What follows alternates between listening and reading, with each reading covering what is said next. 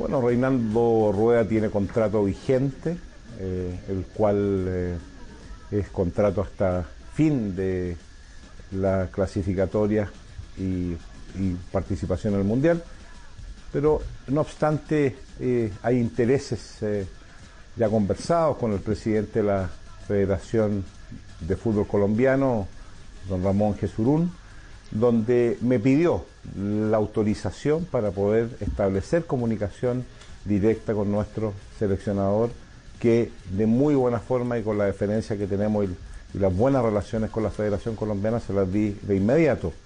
Esto significa que la Federación Colombiana comenzó eh, conversaciones con nuestro seleccionador. Esto se puede resolver dentro de los próximos días. Eh, si se queda eh, Reinaldo Rueda o eh, nos deja para ir a la eh, selección de Colombia. Que nosotros como federación hemos dado las puertas abiertas para que se quede, pero también para que si él si quisiera marchar a otra, a otra selección.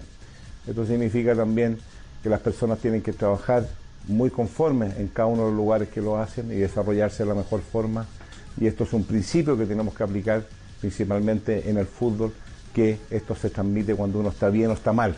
Por eso que es tan importante que las personas que trabajen acá estén a gusto y las personas que se quieran ir también las puertas estén abiertas para ellos. Y además ah, ha agregado esto el, el presidente de la Federación Chilena.